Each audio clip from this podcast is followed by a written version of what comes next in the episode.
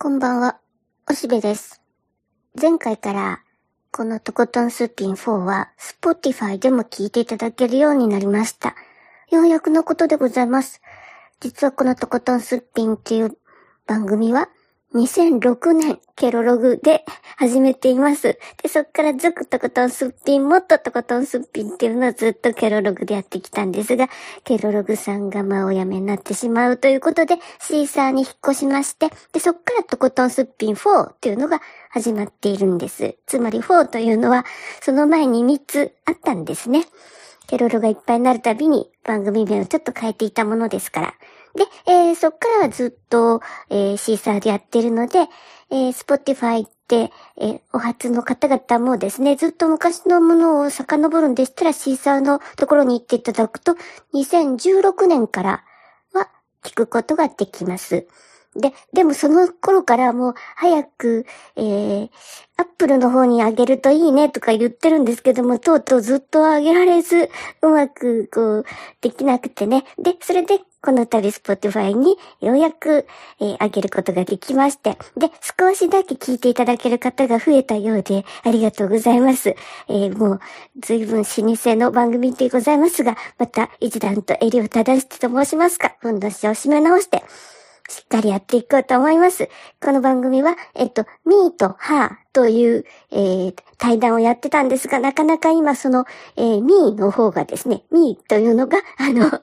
えー、っと、果実の実と書くわけですけども、それが編集とか技術的なことを担当しているものなのですが、何かと忙しいということで、なかなかミートハーの対談っていうのは少なくなっております。少し遡るとあるんですけどね。で、それでおしべっちゅうのがですね、一人語りで語るということで、僕がこうやって、えー、初めはピンチヒッターだったんですが、今やおしべがメインということで、ほぼ今のところはおしべの一人語りが多いという番組になっております。よろしくお願いします。で、えー、さて、えー、ご挨拶はこのぐらいにして、一応僕また、えー、近況を話してみるとね、えー、どうやらこれで秋となり、なんとか夏休みが終わるというか、次の週から、えー、つまり13日の週から、秋の正常な通常運転に入ります。オンラインの仕事と対面の仕事と、僕は半々ぐらいかな。で、この夏の間、少し仕事、こう、少なくして、長年やらなきゃいけないと思ってたことをようやくまあまあできました。つまりね、僕は長いことゆっくりゆっくり時間をかけて遺品整理をしているのさ。うんと、両親を見送ってから早、もう5年、えー、母が行ってから2016年に行きましたので、で、その時にね、もう、えー、まあ、最後はバタバタっと介護はしていたんだけども、えー、割とこっとりと亡くなってしまったので、なんか、本当に2週間前までそこで暮らしてたのにっていう形で亡くなってしまったので、結構、あの、いろんなものがいっぱいありまして。で、えー、欲しいものは全部運び出せと。で、以後は立ち入り禁止というような状態にパタパタっとなっちゃって。で、その時にはわわわっといろんな、こう、うん、かつて、え僕にくれると言ってたものとか、あるいはこんなどうせゴミになっちゃうんだろうな、でも一応ちょっと気になるからもらっとこう、みたいなのを、うんと、引っ越し業者さんを読んで、えー、段ボールにバババッと詰め込んで、で、えー、送っておいて、で、それが渦高く積もっていたんだね、僕の部屋に。それで、うんと、でもそれをいちいちね、えー、分けていく時間が取れず、仕事をしてたりするとね、疲れてて、それどころじゃないんだ。だから、ふわっとね、なんかちょっと薄い布をかけておいて見えないふり見えないふりっていう風にして日常生活を過ごしていたわけなんだけど、でもずっと気になってはいて、で、少しずつ開けていってたんだけどね、お休みのたびに。で、ほいで、今回ようやく最後の箱を開けてみた。で、そうで、まあさすがに捨てるものっていうのを分けていて、いたんだけど、やっぱりね、もうちょっと持っていよって思うものがたくさんあった。でね、その中で今回ちょっと時間食っちゃったのは、カセットテープがいっぱい残ってるんだね。で、まあもちろん別に僕のうちにはカセットもまあ聞けるものはあるので、で、ただその中で、うん、別にあの CD になってたりとか、えー、プロの演奏したものは別にいいんだけど、うんと、家族が吹き込んでるものがあってね、一番古いのは、えー、昭和55年に亡くなった祖父が歌いを歌ってるのがあったんだね。そういえばね、縁側でね、なんかうなってたんだな。で、それが録音されていたり、あるいはその祖母の、えー、こう、歌が入っていたり。で、それに僕自身が小さい時に歌ってる歌が入ってたりするんだね。だから、どう見ても昭和40年代、1960年代の録音だ。多分あの頃って、ほら、録音機器が割と家庭に入って、で、一応一通り家族が録音したりしたもんだね。で、それが結局最後、えー、僕の母はそのテープを捨てずにずっと持っていたんだね。割とそんな奥まったところじゃなくて、日頃割とクラシック音楽を聴く人だったので、えそういうテープとか CD とかはあの手近に置いていたんだけど、その中にもそれが紛れ込んでいたんだね。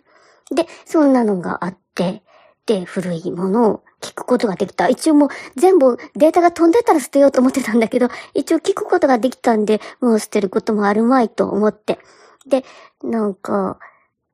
あの、僕自身の声を聞いたりしてね、面白かったよ。で、それにね、一方ね、衣類とかもいっぱいあって、やっぱり、なんか、さらしとかね、あの、サラの布とかはあるわけだ。で、その中にね、えー、お乳のふんどしとかがあってね、面白いよ。これ使っちゃおうかなとかね。結局今、なんか鼠径部を締め付けないというので、ふんどしがまた、ちょっと見直されているけど、で、まあ、誰かの使ったもんなら嫌だけどさ、完全に新品だから、これは、と思って一応これも取っとく方に入れといたよ。で、それにね、うんと、昨日の夜もずっと眺めてたんだけどね、うんと、昭和の一時期にさ、ほら、省エネが広がって、ネクタイの代わりに、このループタイっていうのを、あったろうってね、僕の父親はいっぱい持ってたんだね。で、それで、うん、割とこう、石が好きだったのかな十勝石のものとか、あと、別光のものとかね。なんか綺麗なんだ。それに、あれは結構でかいだろでね、それをちょっと今も飾ってるんだけどね。で、僕はもともと石は好きだから、これを無限に捨てるのはもったいないなと思うし。で、ちょっとね、えー、メルカリとかググってみたら、まあまあの値段で売れるみたいだしね。だから、もうちょっと持ってて。で、また見飽きたりとか、もう僕は、まあこれ結局使うことはないと思うんだよ。ループタイムを、えー、こう、おしゃれに使うことはできますとかってネットには書いてあるけど、そんな、あ、あの人ループタイしてるって思うだけだよね。ダサいちゃダサい。ので、まあこれ、あの、ぶら下げて飾っとくというので、まあ、父の思い出とか、その石自体の綺麗さみたいのをめでることはできるので、一応飾っとくか、みたいな。また飽きたらしまっときゃいいやっていう感じで、これも捨てない方に入れる。ということで、あんまりね、減らない。えー、段ボール5つが4つになるぐらいって感じかな。というふうにね、なんかね、あ、あとまあ、その、布類でね、こう、母親は非常に、こう、手芸が、まあ、実用もあってね、昔の人はほら、そんなにお店で服を買うわけじゃなかったから作ってたろうって手作りのものがたくさんあって、割とよくできたものは最後まで捨てないでいたなっていう感じでね、ま、セーターとかもあるし、あとレース編みとかもね、よくできたものだけ残ってる。だからそれはちょっと洗ってね、えこう平らに乾かしたりしたよ。で、あとね、布巾とかさ、そういうのをちゃんとチクチク縫ってるものがいっぱいあるんだ。これはどんどん使わせてもらおうと思って。あと、こう一時期流行ったこうアクリルでね、編んで、それで、えー、台所の食器洗いにするみたいなのもいっぱいあるよ。綺麗に編めてる。だからこういうのもどんどん使って、こう、全うさせてやればいいかなと思って。だって、どうせ僕が死ぬ時には業者さんのゴミになるに決まってるわけだから、うん、まあ、価値がありそうなのは上手に売り切って、で、あと、そういうお道具類とかは使い切ってしまおうかなと、ふんどしも使い切ってしまおうかなって感じだね。で、なんかそうやってね、ざっとこう50年ぐらいの幅のある時間旅行をずっとするって感じでね、面白かったよ。でもさ、こういうのって、昔はさ、